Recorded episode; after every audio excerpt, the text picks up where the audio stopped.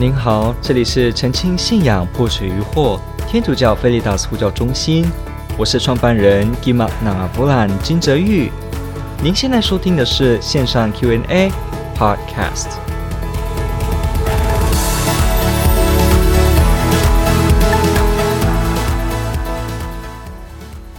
看到应该有放得清楚，他提到说。教区与修会怎样分工呢？修会是否要服从教区主教？在圣统之上如何从属呢？为何有分教区神父及修会神父？OK，好，这是一个非常好的问题，因为我们大家都知道，就是教会内我们有许多的圣职人员。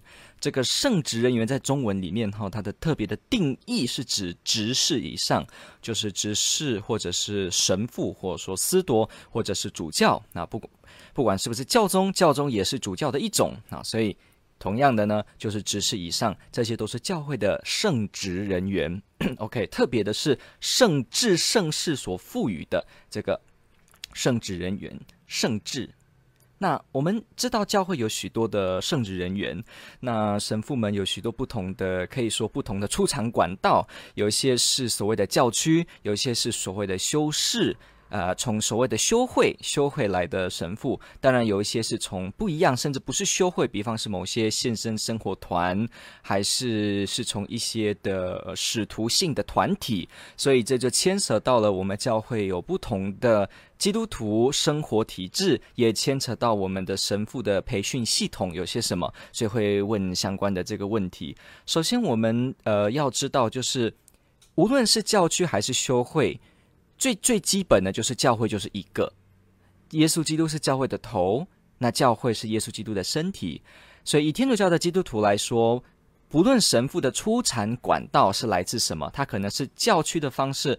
培训出来的神父、司铎，或者是修会所培训出来的司铎。不过，我们都要知道，都是一条心，为了教会服务。那教会呢，就是在地上世界，就是在我们人间，他在这个人间呢，来拯救所有的人，来使所有的人透过这个教会能够见到耶稣基督。所以，换句话说，教会是在这个世界上。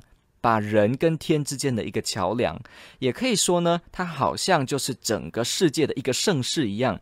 你看，我们基督徒透过盛世，我们就从盛世中得到天主的恩赐。那教会就也像是一个盛世一样，它是整个世界的盛世。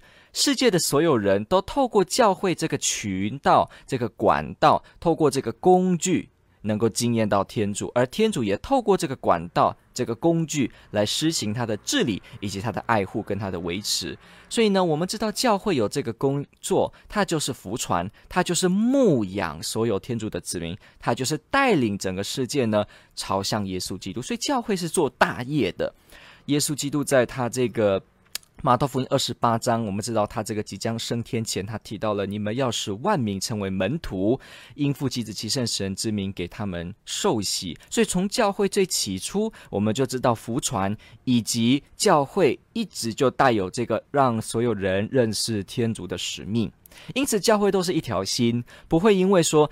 某个司铎或某个人是出自什么团体，就好像有什么所谓的呃尊严或者贵贱之分，所谓的品阶阶级之分，这些是完全没有的。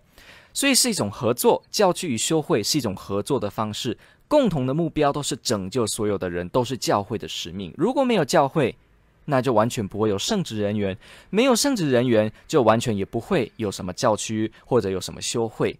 所以我们要了解到。教区体制或修会体制，他们都是一心的为天主服务。OK，那我们就要了解一下，因为这个部分就我们牵扯到教会的历史。教会的历史两千年当中，其实发展出了许多不同的体制。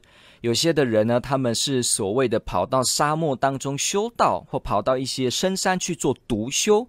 在早期的教会，一到五世纪的时候，慢慢形成出这样子的一个习惯。有一些人就愿意让自己呢离开这个离外离开五光十色的城市，来到乡间祈祷，过一个奉献的生活、修道的生活。那有些人呢，就发现到，哎，好像孤儿或者教育需要人献身服务，所以他们就组成了一个修会，组成了一个团体，为了医疗，或者说组成这个团体为了孤儿、为了教育而献身。所以有些是为了服务而出来的一个以服务为宗旨的修道团体，或者是一个基督徒生活团体。再来有些呢是隐修的、独修的。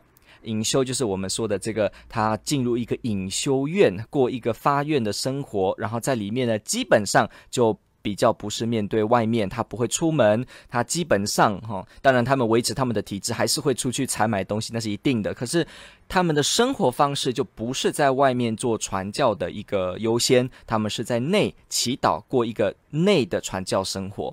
那所以呢，有些是隐修，当然也有所谓的教区，就是。这个当地的人呢，他接受了这个主教的这个请求，或者主教可能他需要圣职人员，于是呢，主教就愿意使他去接受培训。他可能会到某一个机构，可能这个机构是一些修院，还是一些这个陶城的中心。哈，通常我们中文就会说修院。哈，去这个修院，在里面进行陶城培训。后来呢，就慢慢领受这些执事，然后进铎。于是呢，他就在。教区的主教的这个带领，跟主教的这个合可，以及主教的祝圣之下呢，他就回到了这个教区，继续为这个教区的堂区服务。这个时候，我们说这个神父是教区管道出产的神父，教区管道出产的司铎。那所谓的修会呢，修会的神父就是他本身，他当然也是一个基督徒。不过呢，他去加入某一个修会团体，哈，某一个修会团体，然后这个修会团体呢，就看他的宗旨，因为有些修会团体是属于圣职的修会，也就是说，他们主要的目标跟工作内容是以神职人员哈，以神父的方式，以司铎的方式进行他们的传教。如果他们的宗旨是一个以司铎的模式做传教、做他们的服务的话，那通常这个修会叫做圣职的修会。那有些是非圣职的修会，也就是说，他们的宗旨。并不是要每一个会士哈，会士就是指修会团体的成员哈，叫做会士。会士呢，如果这个修会它本身不是为了以一个神职、以一个司铎的方式来服务，那当然这个修会就叫非圣职修会。那我们有些修会就真的是非圣职，里面没有一定要是神职人员，没有一定要是这个。一个一个执事或者是神父，那他们可能连他们的会长，连他们的院长都可以是这个非圣职，就是他是一个修士来去担院长的职务。所以，我们看到不同的修会有不同的这个体制。那比方以我这个，我们穿着这个白色，这个叫做道明会，道明会就是一个典型的圣职修会。所以，通常而言呢，主要的目标跟主要的。服务呈现方式都是神父的角色在进行的，所以是一个圣职修会。所以如果今天这个修会呢，它本身是一个圣职修会，里面的成员在修会的带领之下，他慢慢的培训、祝圣成为一个执事，祝圣成为一个神父、一个司铎。那当然呢，这个神父就是所谓的修会管道出产的。神父，所以就是修会的神父，或者我们有时候就会说会士神父。所以有些就是教区的神父、教区司铎，有一些就是修会司铎、会士神父、会士司铎。这个都只是在于出产的方式是什么而已。不过呢，只要是神父，只要是司铎，就都是一样的。只要是司铎，只要是神父，就都是一样的。所谓的祝圣典，呃，祝圣这个 ordination，我们说的这个晋升啊，晋升神父这件事情呢，按照教会法呢，我们知道呢，所有的什么，所有的领洗的男性，他就都可以有效的领受圣职。当然喽，这个领过洗的男性。他还要具备什么呢？要有成为圣职人员的资格，有这个 qualification，他有这个资格。那当然也包括他不能够有任何的阻碍，也就是说，这个神父不能有任何的条件，资格是属于圣职人员所不允许的啊。所以你会知道，这个圣职人员这个神父呢，他有一定的要求，有一定的规格。那如果今天这个领洗的男性他达不到，还是他天生。呃，就有某些部分，不管是理念上的，还是甚至是生理上的等等的，他没有办法他没有办法契合这些所谓的资格 qualifications，那他呢就没有办法接受所谓的圣制的这个祝圣，成为一个神父。所以呢，我们就会了解到，无论是修会神父还是教区神父，只要是要走司铎，就都要经过我刚刚讲的一个领洗的男性。然后呢，他确实有符合法定的资格，而且他没有相关的阻碍在他的身上。于是呢，他通过了完整的训练，经过主教的认可之后呢，他可以进行晋升。当然，如果是会士的话，他还要通过这个修会，修会的长上呢来核可他有资格能够领受神品。那他才会把这个推荐信，把这些事情交由主教来对他进行祝圣。所以修会的神父呢，会士的神父呢，他虽然呃是在修会当中，不过所有的神父的祝圣都是要从主教那里才能领受合法的祝圣，所以不会有所谓的呃主教以外，然后来祝圣一个人是这个司铎。通常而言都是由主教。那所以我们现在就会看到，就是所谓的。所谓的修会或者是教区，不过都是通有主教。因此呢，既然是通有主教，我们就要知道，所有的神职人员都一定跟主教有联系的关系。当然，我们要晓得一件事情，就是其实修会也有分，有些修会呢，它是属于呢属于宗座的修会，也就是说呢，它的直属，它的本身真正直接负责的那个单位呢，是直接是属于教宗。比方在历史当中，有些修会呢，就是教宗直接的允许、跟特许、跟成立，使得这个修会直接属教宗。这时候，这个修会呢，它的最高负责就直接是交由教宗。那教区的主教呢，就没办法对他进行呃完整的在所谓的呃。修会行政内部的调动，他就不能做干预，他也不能够去干预许多修会方面的自主权。所以，所谓的修会也要分，它是不是一个宗座立案的修会，它是不是一个宗座立案的修会。如果它是宗座立案的修会的话，那它就直属教宗。不过，有些修会不是属于宗座立案。那不是宗座立案呢，就是比方教区的主教立案的修会，教区立案的修会。那这个时候呢，这个修会就是由这个教区来成立的，因此这个修会的总负责就是由他的教区的主教。所以，如果这个修会要发愿的话，他要发这个三愿的话呢，就是所谓的贫穷贞洁服从愿。他要发三愿的话，他就是对教区的主教来发愿。比方我们台湾有时候看到一些本地的修女会啊，这些许多的修女会都是属于在地的，也就是教区性的修会。他要发愿呢，是对主教发愿。这个修会要解散，还是呢，他要什么样的调动？最高都是由主教，主教能够解开，能够去解开这个修院，也能够去。阻止或者是取消一个里面的会士要不要进行他的发愿，或者是呢要不要进行他的调动，或者是他未来的方向。所以主教呢对他有直接的部分，直接的管理。但是呢，如果是宗座立案的修会呢，就从属教宗。不过我们还是要知道，所有的会士，无论是一个宗座的还是非宗座的，当然非宗座的就更明显了。不过只要是修会的会士。无论有没有豁免，他都有义务，也都有责任，必须要跟教区的主教呈现一个合作的关系。所以，我们看这个天主教的教理 （Catechism of the Catholic Church），我们看天主教的教理里面有一个类别，哈，在这个九百天主教教理九百多条那边开始有一个类别，它开始描述所谓的献生生活，所谓的 consecrated life，献生生活。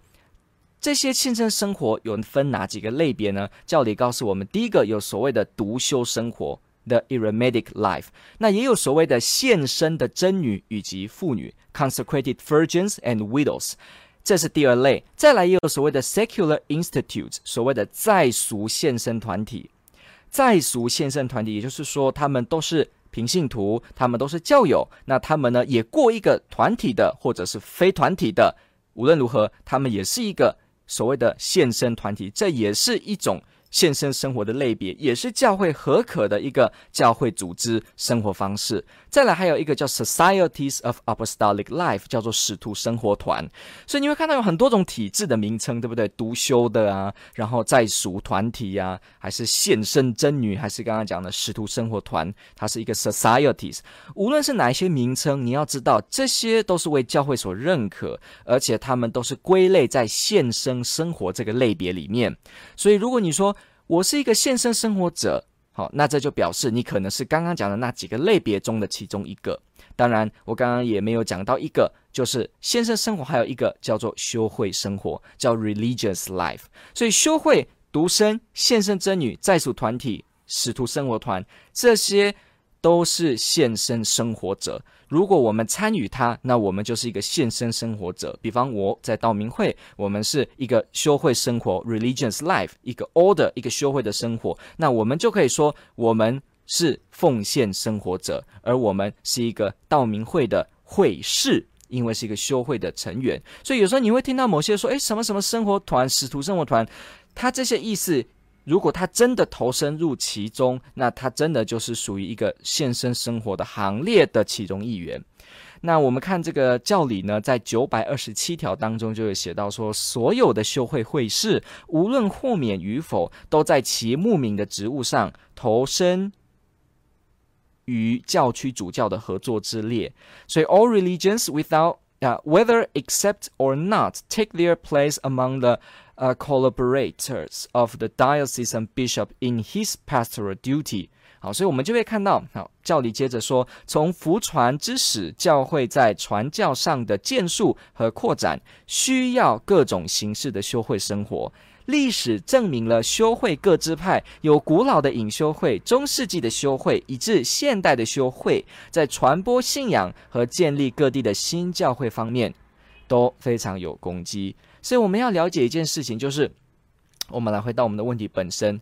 OK，所谓的修会是不是也有跟教区主教是合作的呢？有的，所有修会都不能完全的独立的，好像不在乎这个修会，因为连这个修会要在一个教区地方服务，也要有那个教区的保护，那个教区主教的保护认可，甚至教区主教能够有。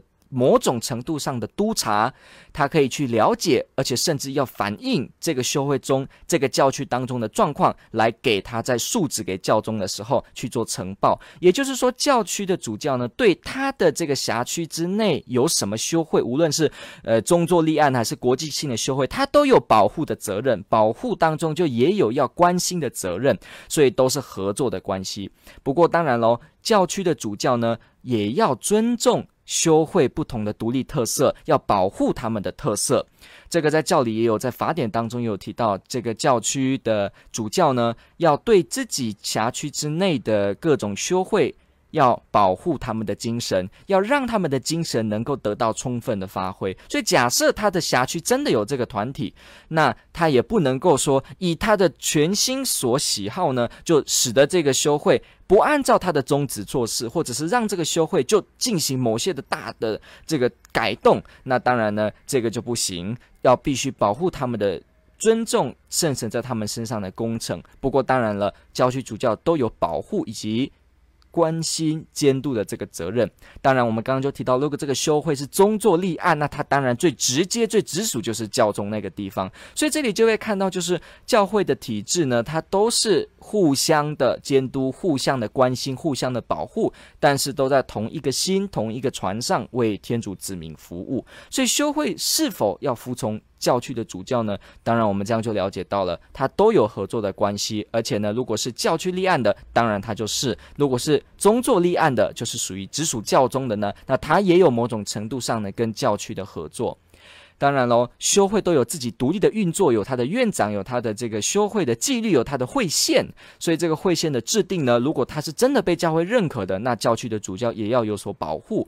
所以我们会看到一个修会啊、呃，它其中有很多的相当多的自主权，这个是主教不会过去呃随便做干预的，因为他必须去保护。这个修会的体制，比方以道明会来说，我们的这个堂区修会的这个堂区当中呢，不同的地方的神职人员要调派的时候，其实也不需要经过主教，不需要经过教区主教的认可，说，哎，教区主教，我们某某神父要调去那里，或者是说他不要调过来，这些这完全都有修会的这个独立性，他有自主性的自主权。只不过呢，他调过去之后，当然呈报上去这个堂区的主任司铎的名字，当然主教会知道。不过在内部要怎么调动谁？谁当院长啊？然后谁做这个本堂呢？这个修会呢，有它的独立自主性，所以在行政上也是有的。好，那在圣统之上呢，如何从属？就我们刚刚就听到了，宗座立案的修会就直属教宗。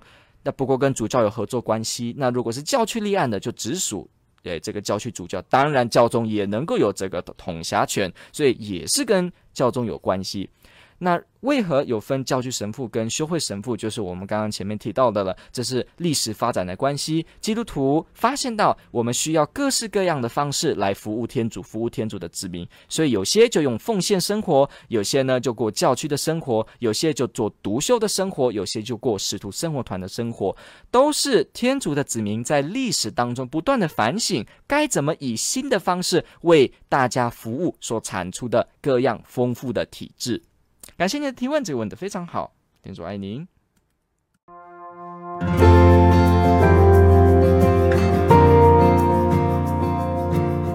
感谢您的收听。若您喜欢本系列节目，支持护教学与福传相关推广，欢迎来到我们的 FB 粉丝专业以及 YouTube 频道，点击订阅哦。也别忘了我们的 Podcast 频道的订阅哦。天主保佑。